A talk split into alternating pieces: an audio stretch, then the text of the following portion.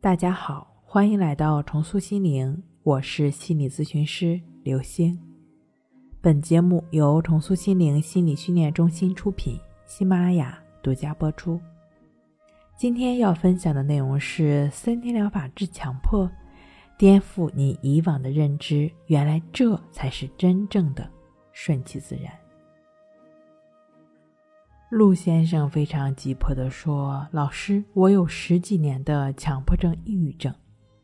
这期间，我尝试了很多的方法，森田疗法、佛法、瑜伽、道等等。”我问他：“你回想一下，在你自救的过程中，最大的困惑是什么？”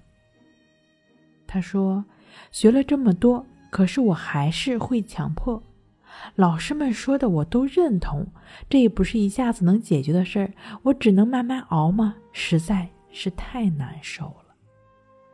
在强迫症的疗愈过程中，试图用道理、用理性思维给强迫症摆事实、讲道理，只会让他陷入更进一步的纠缠强迫中，无法真正的摆脱强迫症。想要疗愈强迫，比较显著的方法就是对强迫思维行为不执着、不纠缠、不评判，强迫自会消失。这正是森田疗法顺其自然的核心所在。那顺其自然是不是想怎样就怎样呢？当然不是，它不是任其自然。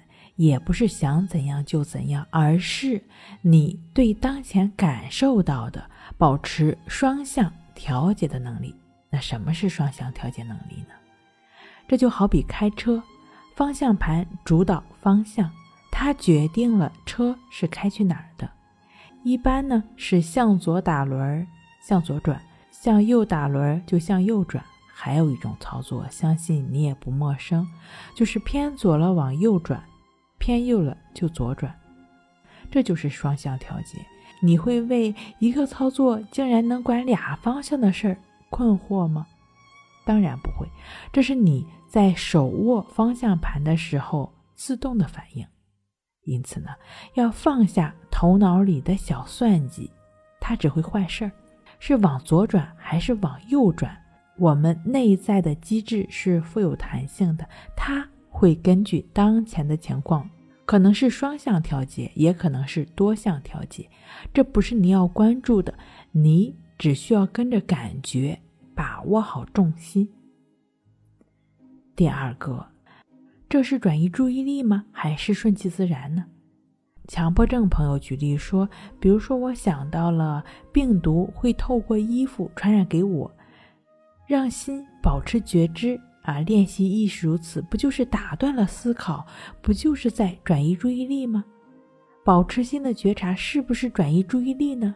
对于任何经验到的引起你注意的，加以描述，并在后面加上亦是如此，如此的标记，意在让人尽可能对于临下心的发生是清醒的、清楚的、知道的、了解的。而不是被动到难受到不行，才有所觉察。觉察带来选择的可能性，选择带来改变的可能性。那顺其自然的核心到底是什么呢？对于强迫症的疗愈来说，头脑上理顺了，又要怎样把握康复的重心，把握顺其自然的核心呢？顺其自然的重心是为所当为，核心是觉知和平等心。你和我一样，人都一样，都是趋利避害的生物。需要注意的是，如果试图通过慢慢熬，一再的坚持想摆脱强迫症的话，那就意味着用头脑去支配身体，不是在拼毅力，而是在对抗人性。这等受苦，岂不成受虐狂了？又怎么能有平和与淡定呢？不要坚持，不要坚持，千万不要坚持。想要走出强迫症啊，发展出觉知和平等心，可以借助一个工具——抑制法，亦是如此的练习。对于任何引起自己注意的，进行标记，让心保持觉知，让心围绕当下的重心展开，如此也就不会再继而的陷入到强迫中。这一切都不是坚持，而是持续，是主动付出，没有任何付出感的主动付出，因为你的心已经从做这个过程中得以修正，自然结果也不会太差了。在疗愈过程中，围绕核心，也就是觉知和平等心，在一次一次的练习过程中，不断的总结、分析、复盘。发展出自己的节奏，通过意志法亦是如此的练习，增加做到顺其自然、为所当为的概率。持续意志法的练习，不纠结、不纠缠的心，怎么还会有痛苦呢？好了，今天跟您分享到这儿，那我们下期再见。